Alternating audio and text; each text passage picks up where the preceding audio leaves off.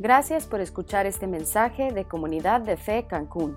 Si quieres saber más acerca de nuestra iglesia o donar a nuestros ministerios, ingresa a comunidaddefe.com.mx diagonal donativos.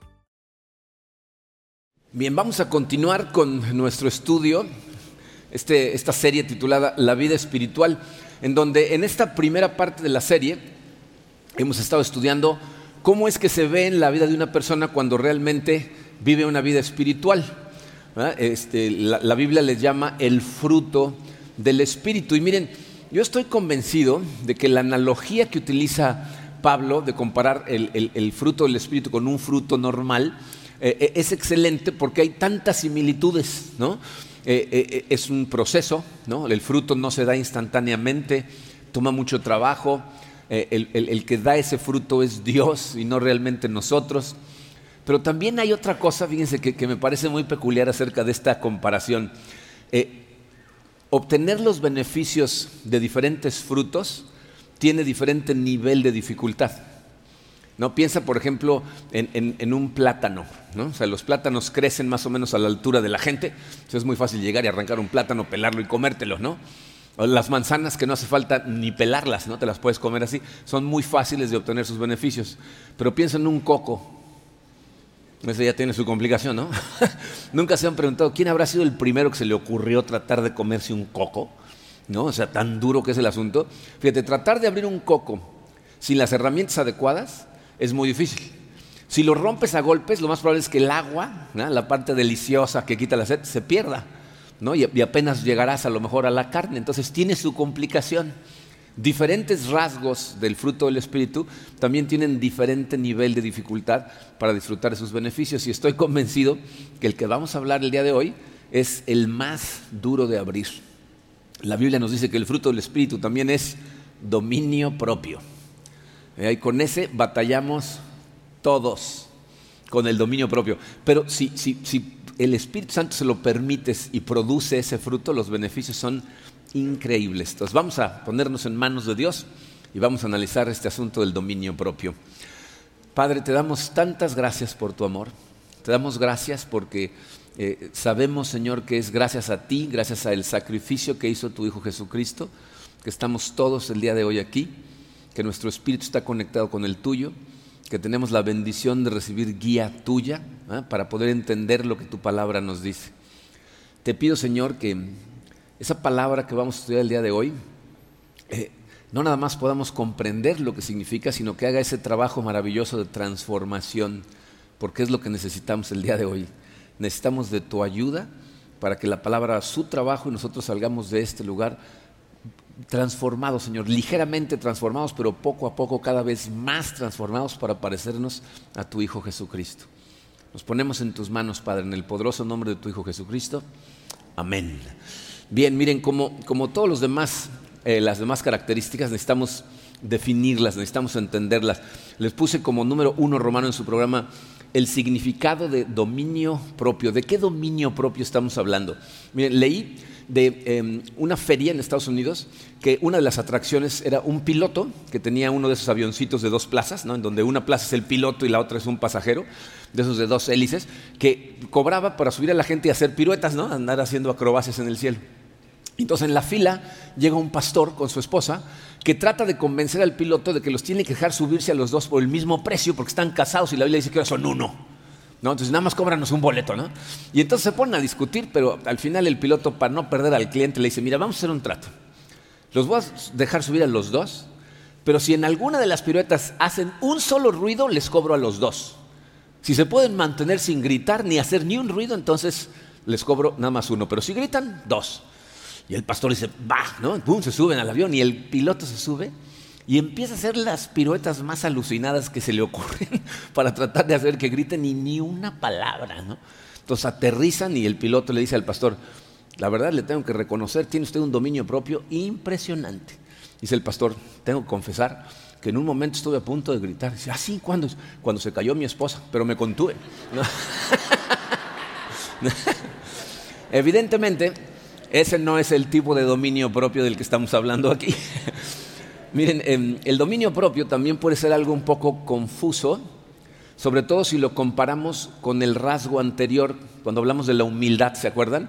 Definimos la humildad como la capacidad de poner todos nuestros recursos bajo el control de Dios. Pero ahora al hablar de dominio propio, parece que estamos diciendo que nos vamos a controlar nosotros. Entonces, ¿quién controla? ¿No? Entonces, necesitamos platicar un poquito acerca de esta característica en particular, que es bastante diferente a las demás. Les voy a decir por qué. Fíjense, todos los rasgos del fruto del Espíritu eh, tienen que ver con dos cosas. Nuestra relación con Dios, cómo nos relacionamos con Él, cómo respondemos ante Él, qué posición pensamos que tenemos ante Dios y la manera en que nos relacionamos con la demás gente. Entonces, algunas de las características les podemos llamar verticales, ¿no? Porque tienen que ver con nuestra relación con Dios. Cosas como la alegría, la fidelidad, la humildad son verticales. Pero si pensamos en paciencia, bondad, amabilidad, eso tiene que ver con nuestras relaciones humanas, cómo tratamos a otras personas. Cuando pensamos en el amor, está como al centro de la ensalada del fruto, ¿no? Porque en el amor es horizontal y es vertical, ¿no? Recibimos amor de Dios, le damos amor a otras personas. Pero el dominio propio como que se cuece aparte, porque a simple vista no parece ser relacional. ¿No? El dominio propio tiende a ser algo más bien interno y no algo que tiene que ver con mis relaciones. De hecho, muchas veces es cuando estás solo que más dominio propio necesitas. Entonces parecería que no es relacional. Sin embargo, cuando tú verdaderamente le permites al Espíritu Santo dar el fruto del dominio propio, esto tiene un impacto profundo en tus relaciones, en toda la gente a tu alrededor. El, verbo que traducimos como dominio propio en griego es ekrateia, eh, que tiene un significado, por ejemplo, en la Reina Valera lo tradujeron como templanza, porque proviene de la misma raíz que la palabra fuerza, fortaleza, pero no una fortaleza que se expresa hacia afuera, sino hacia adentro. No significa uno que se contiene a sí mismo. Entonces, desde el punto de vista espiritual, es una persona que no vive esclavizada a deseos, pasiones o apetitos del cuerpo. Eh, aunque dominio propio es una buena traducción, es un poco engañoso, porque todos nosotros sabemos que no puede ser por fuerza de voluntad que cuando tratamos de hacerlo por fuerza de voluntad no funciona. De hecho, el apóstol Pablo hace referencia a ese dilema en Romanos capítulo 7, versículo 18. Dice, eh, yo sé que en mí, es decir, en mi naturaleza pecaminosa, nada bueno habita. Aunque deseo hacer lo bueno, no soy capaz de hacerlo. No, Pablo dice, yo hay cosas que ya quiero dejar de hacer y termino haciéndolas. ¿no? y hay cosas que quiero hacer y no puedo hacerlas. Lo cual significa que el dominio propio es más que simple fuerza de voluntad y este no es un curso de autoayuda. Entonces tenemos que entenderlo mejor y, es posible entenderlo mejor cuando analizamos la explicación que Pablo da en su primera carta a los Corintios. En el capítulo 9, versículos 24 al 27, Pablo nos va a ayudar mucho a entender el dominio propio. Fíjense, dice, ¿no saben que en una carrera todos los corredores compiten pero solo uno obtiene el premio? Corran pues de tal modo que lo obtengan. Todos los deportistas se entrenan con mucha disciplina. Ellos lo hacen para obtener un premio que se echa a perder. Nosotros, en cambio, por uno que dura para siempre. Así que yo no corro como quien no tiene meta. No lucho como quien da golpes al aire. Más bien golpeo mi cuerpo y lo domino, no sea que después de haber predicado a otros, yo mismo quede descalificado. Dice Pablo aquí, en ese pasaje, nos está eh, presentando una analogía más acerca de lo que significa la vida del ser humano. Dice, la vida es como una carrera. Todos los que estamos vivos estamos corriendo esta carrera. Pablo dice, corran con el objetivo de alcanzar el premio de la carrera. Pero nos dice que hay un único premio que realmente vale la pena perseguir. Fíjense cómo mucha gente se pasa la vida persiguiendo los premios equivocados. ¿no? La gente piensa que triunfar en esta vida significa que te vaya muy bien en los negocios, o a lo mejor ser un atleta destacado, ser el más rápido, el más alto, más fuerte, ¿no? Eh, a lo mejor triunfar como actor, ¿no? X, ¿no? Dice, esos son premios que la gente confunde como el premio que hay que perseguir en esta carrera. Pablo dice, no, nosotros no corremos nada más por correr, tenemos una dirección clara. No estamos persiguiendo un premio en específico, pero para mantener la dirección, porque piensen en esto, la carrera de la vida no es una carrera de velocidad. No saber quién llega más rápido al cielo. No, pues si no, cruzate en la avenida en medio del tráfico llegas de volada, ¿no? O sea, no, no, es saber quién llega más rápido, sino quién mantiene la dirección correcta durante toda su vida para no nada más entrar al cielo, porque eso no tiene nada que ver con lo que hacemos, sino recibir recompensas cuando estamos allá. Entonces, para mantener esa dirección, tenemos que aprender a dominar a nuestro cuerpo, porque montones de otras cosas en el camino tratan de desviarnos, de engañarnos, de, empujarnos en una dirección diferente a la que debemos de llevar. Entonces, ¿qué significa dominio propio bíblicamente hablando? Les puse esta descripción. Dice, es la virtud, la virtud de tener control sobre mis deseos y pasiones, o sea, los, los, deseos y las pasiones del cuerpo, esas que algunas personas llaman las pasiones bajas del cuerpo, ¿no? Pero no por mi propia fuerza, dice, por la fuerza del Espíritu. No es algo que yo estoy haciendo por fuerza de voluntad todo el tiempo, sino algo que le permito al Espíritu hacer en mí. Pero ¿para qué hago todo esto? Para el bien del Evangelio. O sea, no es para que yo sea reconocido, para que me den un puesto en la iglesia, para que la gente me aplauda. No, es para la extensión del reino de Dios a través de su Evangelio.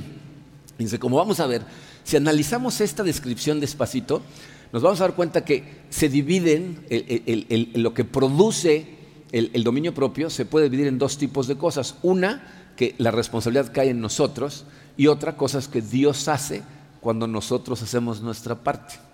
Yo estoy convencido que la victoria más difícil es la victoria sobre nosotros mismos. Fíjense cuánta gente en nuestra sociedad tiene unos éxitos enormes en las áreas a las que se dedican, pero luego es su falta de dominio propio la que hace que se desplomen de esos lugares. Entonces tenemos que entender cuál es nuestra parte y cuál es la parte de Dios. De este pasaje que acabamos de estudiar, vamos a, sacar la enseñanza de lo que nos corresponde a nosotros. El número 2 romano en tu programa dice, ¿qué se requiere de nosotros para ejercitar dominio propio? Hay tres cosas que son necesarias para que se pueda producir el dominio propio en tu vida. La primera, la letra A, dice vivir con propósito. Lo primero que tiene que suceder en tu vida es que seas consciente de que Dios tiene un propósito para ti y lo que necesitas hacer es vivir para ese propósito. Si no tienes propósito, te va a costar mucho trabajo eh, ejercitar dominio propio en algún momento. Bien, vamos a, analizar esto. Hace mm, ya muchos años, eh, un señor que se llamó Víctor Frank, escribió un libro interesantísimo que se llama El hombre en busca de sentido. Víctor Frank fue un psicólogo eh, judío que vivía en Polonia cuando eh, la Alemania nazi invadió Polonia. Metieron a todos los judíos a campos de concentración. A él, a su esposa, a sus papás, a su hermano, a todos los metieron a campos de concentración. Y Víctor Frank escribió este libro para contar cosas que él aprendió en el campo de concentración. No lo escribió para contar los horrores que hacían los nazis con la gente, sino una cosa que él descubrió estando en un campo de concentración. Él dice en el libro que él tenía la capacidad de, viendo la mirada de la gente, determinar quién iba a sobrevivir y quién no iba a sobrevivir el campo de concentración. Y, les voy a decir a qué me refiero. En ese campo en particular, los nazis hacían una cosa horrible todos los días Ponían a la gente en una fila y los sacaban a trabajar. Pero conforme iban saliendo hacían una selección. Si te veían fuerte, si te veían que todavía podías trabajar, te pasaban a un lado. Si te veían ya débil, enfermizo, te pasaban a otro lugar y a esos ese mismo día los mataban. Él decía que con verle la mirada a la gente, él podía determinar quiénes tenían más posibilidades de mantenerse en la fila que simplemente iba a seguir trabajando. Entonces, cuando se dio cuenta que realmente lo podía determinar, se puso a investigar por qué. Entonces empezó a platicar con la gente para ver por qué tenían esa mirada de determinación en donde estaban decididos a sobrevivir. Y se dio cuenta que todas las personas que tenían un propósito para salir algún día del campo son las personas que tenían esa mirada de decir, yo no me voy a morir aquí. O sea, todos que tenían un objetivo. No había algunos que querían salir simplemente a contarle al mundo lo que estaba pasando allá adentro. Había gente que tenían la idea de una novela que iban a escribir y no querían morirse sin escribirla. Hubo gente que, por ejemplo, tenían eh, la determinación de encontrar a su familia, de salir de ahí, buscar a su esposa o a sus hijos. y ese objetivo los mantenía vivos. Lo que él dice en su libro es que el ser humano no puede soportar las circunstancias si no tiene un propósito, porque si no tienes propósito, no le encuentras sentido a estar aguantando las torturas de la vida. Pero, les voy a decir qué es lo más impactante de esto. Este señor salió del campo de concentración, eh, vivió casi hasta los 92 años de edad, creó la tercera escuela de psicología más poderosa en el mundo, la que más se sigue.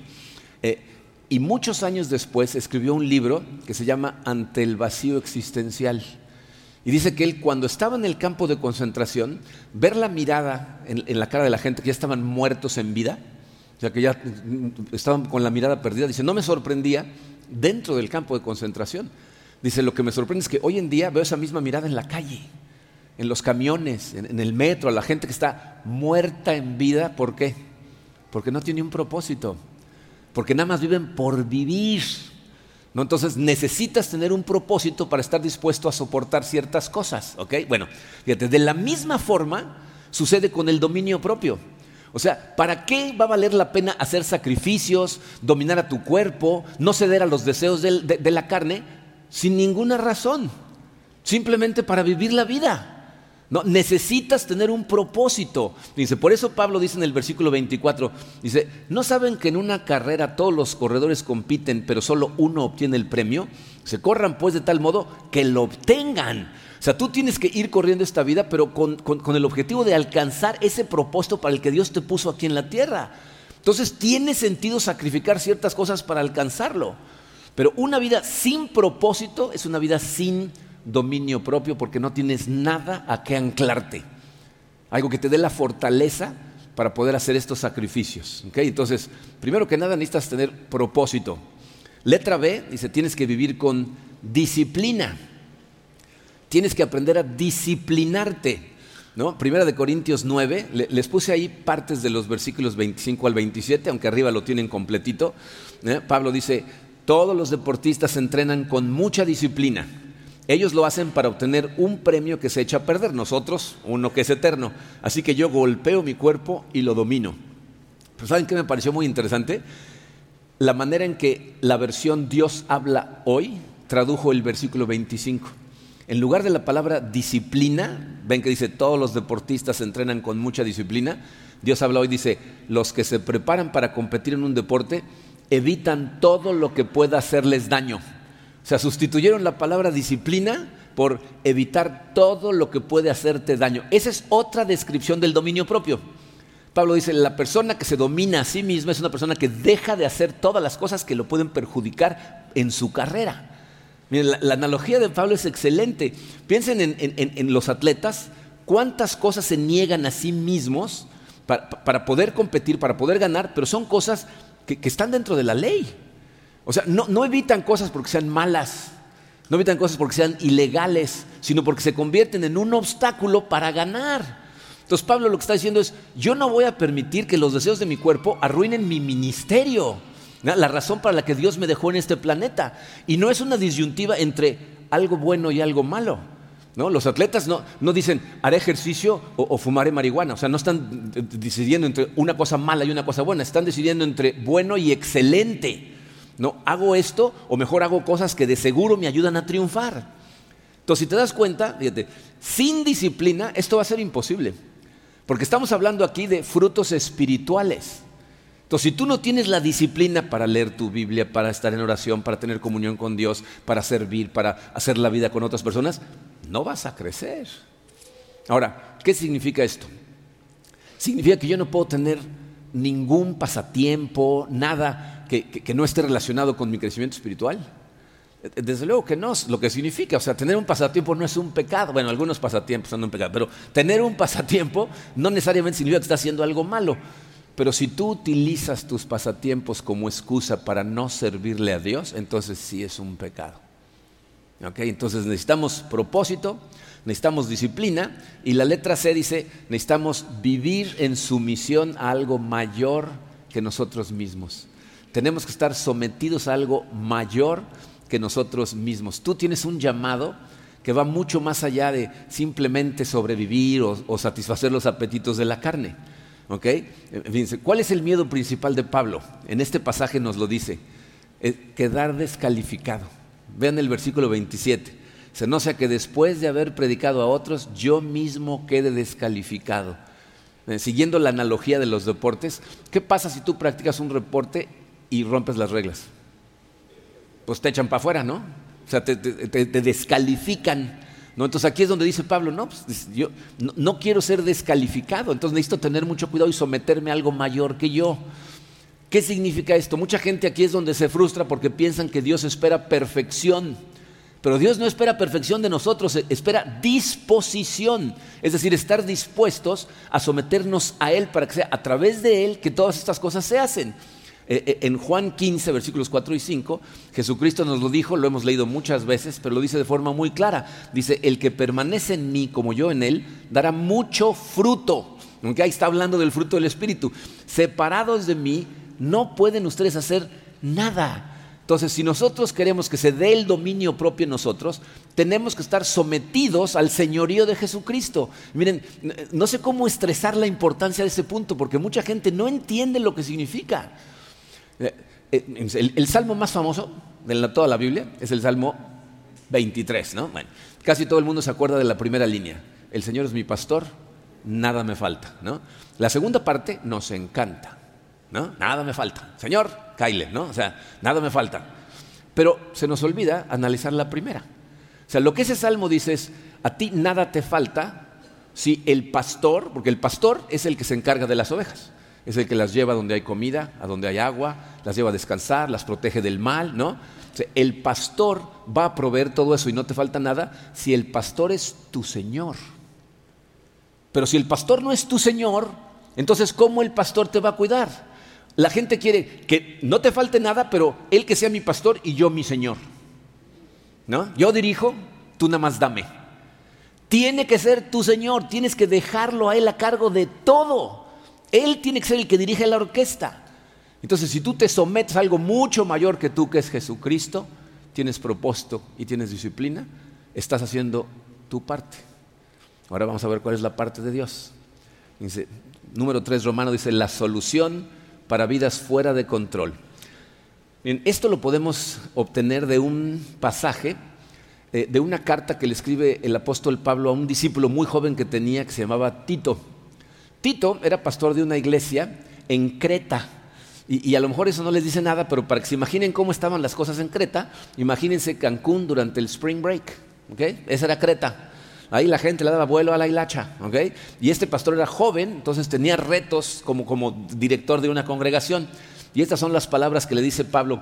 Tito capítulo 2, versículos 11 al 14, nos va a decir todo lo que la gracia hace por nosotros. Fíjense, dice, en verdad, Dios ha manifestado a toda la humanidad su gracia, la cual trae salvación y nos enseña a rechazar la impiedad y las pasiones mundanas. Así podemos vivir en este mundo con justicia, es decir, como debemos de vivir correctamente, piedad, con el amor que debemos llamar, y dominio propio, controlando que nuestro cuerpo no se deje ir por las pasiones bajas.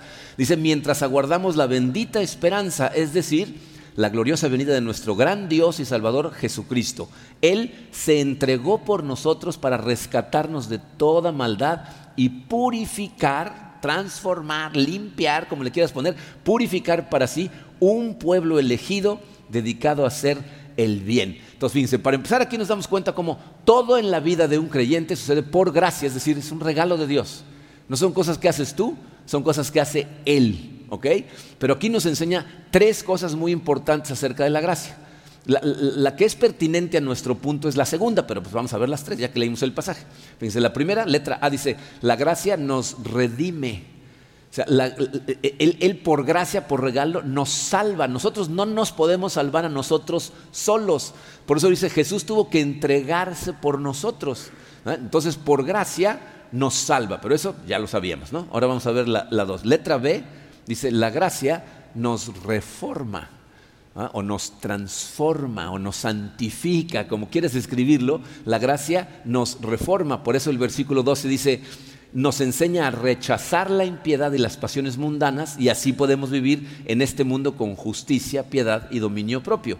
Entonces, fíjate, la gracia de Dios no nada más cambia la posición que ahora tienes ante Dios, porque la gracia de Dios te hace su hijo y te hace salvo, también causa un cambio de actitud en nosotros que permite que el Espíritu Santo produzca dominio propio. ¿Cómo sucede eso?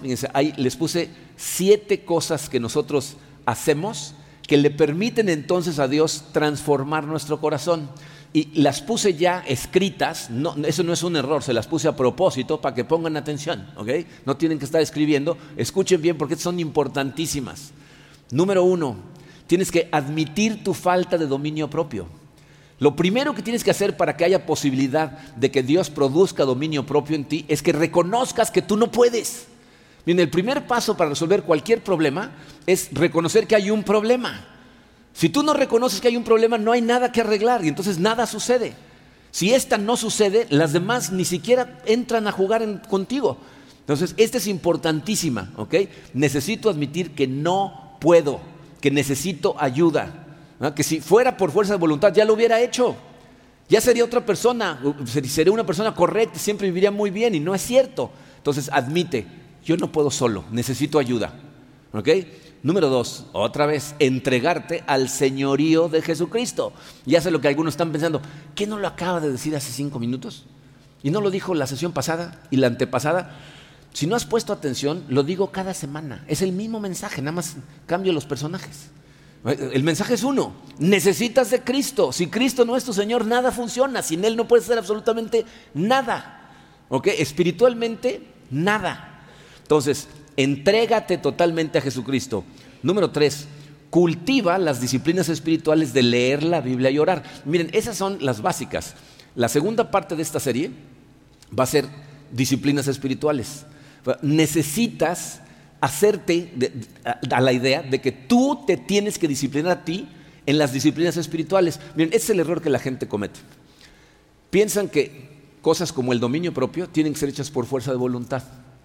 Piensa que tienen que salir de aquí pensando, no, voy a cambiar, voy a hacer las cosas.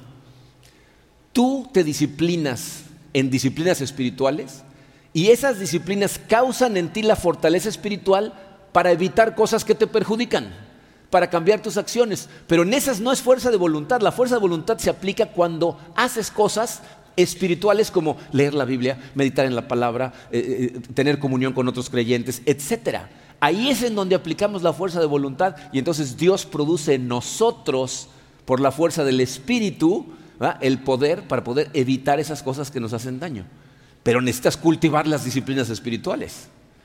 Número cuatro, invierte en amistades espirituales. Miren, el cristianismo es un deporte de equipo. Tú solo es imposible. O sea, no puedes ir por este mundo tú solo y tratar de nadar contra la corriente de todo el mundo. Te va a llevar la corriente. Tu familia en Cristo no es solo un regalo de Dios para entretenerte, es un regalo de Dios para fortalecerte, para confrontarte, para agarrarse de tus brazos y llevarte en la dirección correcta. Pero necesitas invertir de tu tiempo en tener ese tipo de relaciones. Eso depende totalmente de ti. ¿Ah? Número cinco, el otro lado de esa moneda dice, corta malas influencias. Miren, no estoy diciendo aquí que no puedes tener amigos que, no creen en Cristo, que te tienes que aislar. De hecho, la Biblia nos dice lo contrario. Dice que tenemos que vivir en el mundo sin ser del mundo. El objetivo, la razón por la que estamos aquí es para extender el reino de Dios y pues lo extendemos entre gente que no conoce a Cristo. Entonces no se trata de que no tengas relaciones con gente que no lo conoce. Pero si tu principal influencia es gente que vive en el mundo, es una cuestión de tiempo en que tú vas a estar viviendo en el mundo. Necesitas tener la influencia de gente sana en tu vida. Y si hay gente en tu vida que cada vez que los ves, cada vez que te llaman, cada vez que te invitan, ya sabes en qué va a terminar, ya sabes por qué caminos te va a guiar y vas a terminar haciendo cosas que te van a separar, te van a desviar del caminar correcto con Dios, tienes que considerar la posibilidad de eliminar esas relaciones. ¿Ok? Eh, número 6 dice, practica buenos hábitos. Otro error que cometen muchas personas es pensar que el cristianismo nada más se trata de dejar de hacer cosas. Esto no es nada más dejar, es sustituir cosas equivocadas por cosas correctas. Miren, piensen, por ejemplo, en cuánto les insistimos en que manden a sus jóvenes a los campamentos de la iglesia. O sea, lo que estamos tratando de lograr es que ellos se den cuenta cómo pueden divertirse profundamente sin hacer ningún vicio, sin hacer ninguna cosa que está mal vista a los ojos de Dios. La gente tiene la idea de que ser cristiano es aburrido. Eso no es cierto.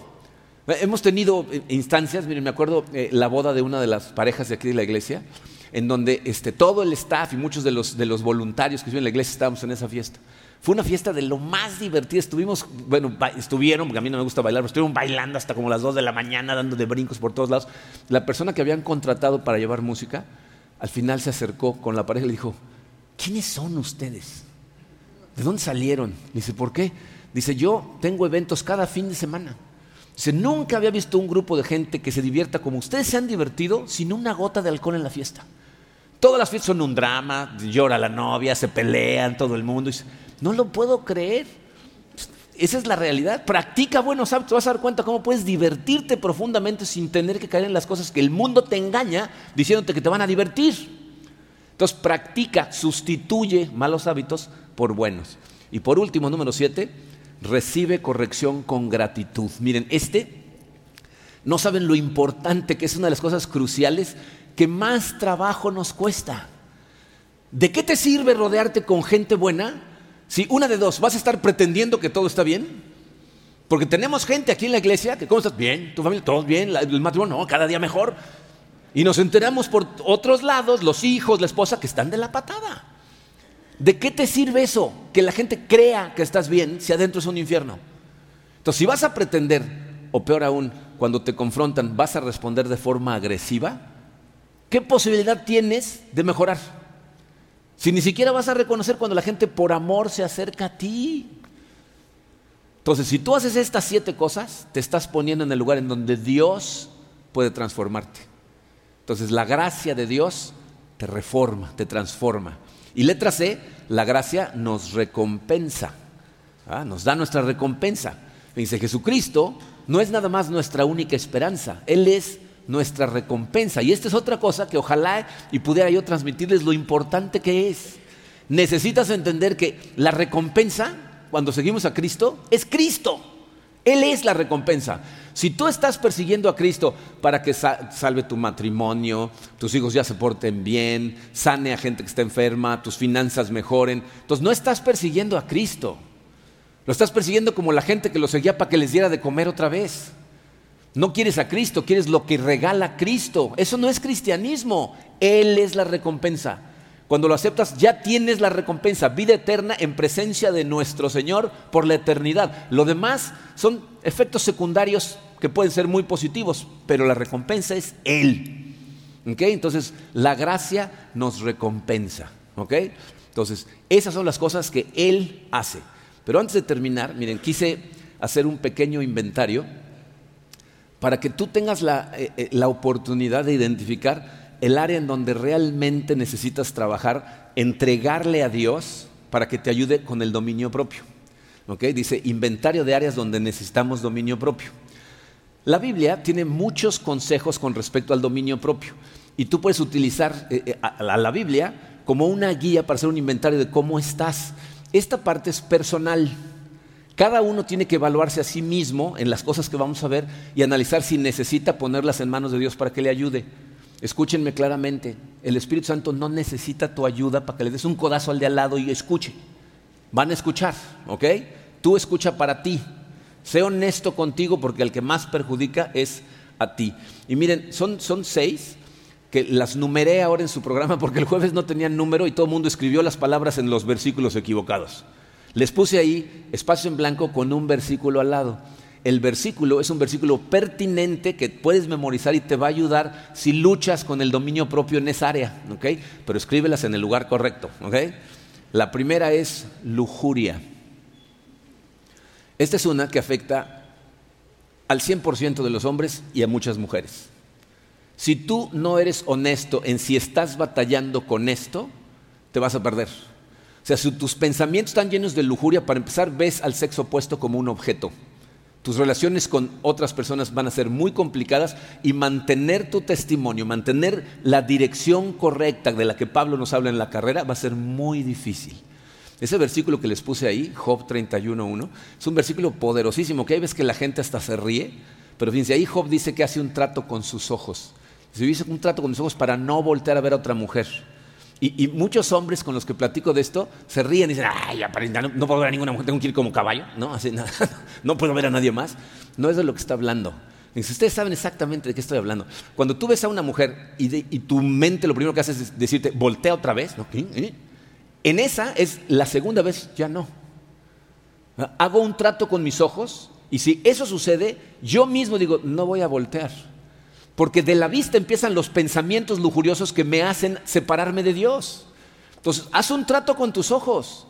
Eh, no saben cómo funciona esto. La gente me dice, ay, ¿cómo va a funcionar? Inténtalo.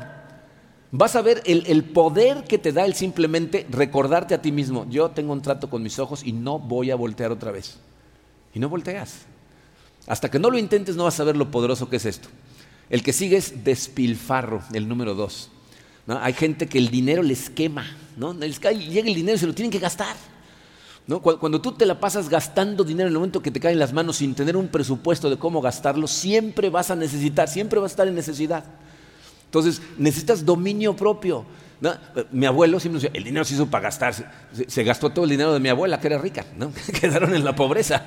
¿no? El dinero no se hizo para gastar, se hizo para administrarse y para utilizarse de forma correcta. Eh, el, el tres es codicia.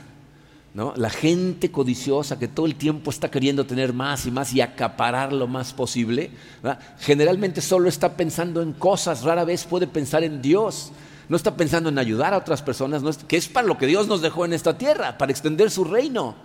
Entonces, si luchas con la codicia, ahí te puse un versículo que te va a ayudar. Eh, el número cuatro, miren, esta es, eh, está complicada, podría haber puesto una lista de cosas, es alcoholismo.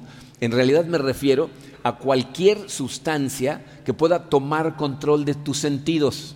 Y les voy a decir por qué esta es complicada. No vas a encontrar un versículo en la Biblia que diga, no puedes tomar ni una copa de vino. No lo vas a encontrar. La Biblia condena la borrachera, o sea, el que tus sentidos te controlen a ti. Pero el problema es que muchas veces la gente confunde el concepto de pecado y quieren eh, definir el pecado a través de acciones. Tomar es pecado. Tomar no es pecado. Dice, el pecado es la rebelión en tu corazón contra Dios hacer algo que tú sabes que va contra la voluntad de Dios para tu vida. Tú a lo mejor eres una persona que se puede tomar una cerveza, o a lo mejor un vaso de vino con la cena y después regresas a trabajar como si nada y no tienes ningún problema. Pero si tú eres el tipo de gente que se toma una cerveza y eso lo lleva a tomarse otra cerveza y al rato un tequila y al rato tres días después amanecen cruz en un callejón en Playa del Carmen, eso es un pecado para ti, porque pierdes control de tus sentidos. Ahora, otra cosa que la Biblia condena fuertemente es enfrente de quién haces las cosas.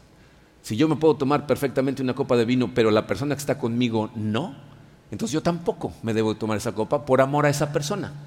Porque si se tropieza esa persona, Jesucristo dijo, más te valdría amarrarte una piedra al cuello y echarla en medio del mar. O sea que cuidado enfrente de quién hacemos las cosas. Si tu problema es ese, ahí tienes un versículo que léanlo, Van a ver cómo les va a ayudar. Eh, el que sigue, el 5, es la ira. ¿no? El dejar salir todo cuando te enojas. ¿No? Miren, ¿saben por qué la gente deja salir la ira? Es curioso, pero acuérdense que estos son deseos del cuerpo. La gente cuando explota y deja salir todo se siente mejor. Ya le dije todo lo que le tenía que decir, ¿no? Yo no tengo pelos en la lengua, ¿no? Es lo que dice la gente. La Biblia dice que es un tonto el que le da vuelo a la ira. Es una persona sabia la que sabe contenerse. Cuando la gente deja salir la ira constantemente, generalmente sus relaciones humanas son un tiradero. Porque el corazón del ser humano es como una hoja de papel. No, lo arrugas y le grites todo, y por más que luego lo estires y lo planes y lo planches, todas las grietas de la arrugada se quedan ahí. Marcas a la gente con tu ira. Entonces, si, si luchas con eso, ahí te puse un versículo que habla de qué tan tonto es dejar salir la ira nada más así. miren, el último es muy importante porque de este surgen casi todos los demás. Pensamientos. Tienes que aprender a tener dominio sobre los pensamientos que mantienes en tu cabeza. Porque hay gente que dice, pues yo qué culpa tengo de lo que pienso. Pues ¿cómo que qué culpa tienes? O sea, que llegue un pensamiento no es tu culpa, pero que lo dejes ahí le des vueltas y lo estés alimentando con más fuego, eso ya es tu culpa. Acuérdate de tus pensamientos, surgen tus emociones y de tus emociones surgen tus acciones. Entonces las acciones que tomas son una, están en relación directa con tus pensamientos y tus pensamientos los controlas tú. Entonces necesitas aprender a tener dominio propio acerca de tu vida de pensamiento. Miren, si, se encontraron que son vulnerables en una o más de una de estas áreas, Si no haces algo al respecto, créeme, es una cuestión de tiempo. ¿eh? Tus relaciones eh, eh, están en peligro porque va a ser una cuestión de tiempo en que estas cosas, para empezar, te arruinan una, un área de tu vida y luego empiezan a extenderse a otras. Necesitas hacer algo. Uno de los versículos que a mí más me impactó cuando entendí lo que significaba es este último que les puse ahí. Proverbios 25, 28 dice, como ciudad sin defensa y sin murallas es quien no sabe dominarse. La primera vez que leí eso no entendí. ¿Saben cuándo lo entendí? Cuando estudiamos eh, Nehemías. ¿Se acuerdan de Nehemías? El que trabajaba para el rey en Babilonia y luego regresó a Jerusalén para reconstruir las murallas. Fíjense, Nehemías, si leen el capítulo 1, viene gente de Jerusalén a visitarlo y les pregunta, ¿cómo está Jerusalén? Y le dice, sigue sin murallas. Y el individuo se suelta a llorar. Se pasa llorando no sé cuánto tiempo al grado que el rey lo ve y le dice, ¿qué te pasa? ¿Por qué estás tan deprimido? Y cuando le cuenta al rey, el rey también le impacta y le dice, no, pues entonces ve, ve y ayúdales a reconstruirlas. Yo dije, ¿por qué tanta emoción por las murallas? ¿no? ¿Por qué tanto dolor porque están destruidas? Porque en la época bíblica, una ciudad sin murallas era una ciudad que constantemente era atacada por enemigos, entraban, les robaban todos sus bienes, violaban a las mujeres, mataban a los hombres y se iban, y lo hacían cada vez que volvían a medio em, empezar la economía, se los volvían a hacer porque no tenían murallas. Y entonces cuando vi esta comparación, fíjense, dice, eh, ciudad sin defensa y sin murallas es quien no sabe dominarse. Si tú no tienes dominio propio, eres como una ciudad sin murallas, es decir, el enemigo entra y te pisotea cada vez que le da la gana. Tú tratas de llegar la vida y escuchas un mensaje, no, pero como no tienes dominio propio, llega el enemigo y te hace hacer lo que él quiere, te lleva por la dirección que él quiere, te sientes deprimido, te sientes asqueado de ti mismo, quieres tirar la toalla. ¿Por qué? Porque no tienes murallas. La muralla es el dominio propio, pero otra vez, miren, si tú sales de aquí ahorita pensando, si es cierto, voy a dominarme, ya, ya la regamos. ¿Ok? No es por ahí, no es por fuerza de voluntad. Tienes que salir de aquí pensando, necesito acercarme más al Señor. Necesito conocer más a Dios. Necesito hacerme a las disciplinas espirituales que voy a aprender. Necesito, eso es lo que necesitas hacer. Porque mientras más cerca estás de Él, más fuerte te hace Él, no tú. Cuando te das cuenta de pronto cosas que antes te tentaban y te disparaban en caminos equivocados, ya no lo hacen. Ahí es cuando es real. Porque cuando estás luchando contra las cosas de forma interna, no eres libre. Estás esclavizado a la lucha y va a ser una cuestión de tiempo. Entonces necesitas disciplinarte espiritualmente para que Él produzca en ti el fruto del Espíritu y te ayude a tener dominio propio. Y entonces sí, vas a ser libre, que es lo que todos estamos buscando. Vamos a orar. Padre, Señor, te damos gracias por tu palabra. Te damos gracias, Señor, por la claridad con la que nos transmites estas cosas. Eh, y te damos gracias, Padre, porque sé que absolutamente todos los que estamos escuchando estas palabras sabemos que las necesitamos. Todos en algún área, si no es que en más de una, estamos batallando por tener dominio propio. Gracias Señor por recordarnos que esto no es algo que hacemos por nuestra fuerza, sino por tu espíritu. Danos Señor la sabiduría, la humildad de reconocer y la fortaleza para empezar a disciplinarnos en, las cosas que te ayudan a ti a transformarnos. Ayúdanos a ponernos en el camino correcto que te permite hacer el trabajo en nuestros corazones. Señor, no permitas que las múltiples distracciones de este mundo nos desvíen de nuestra carrera.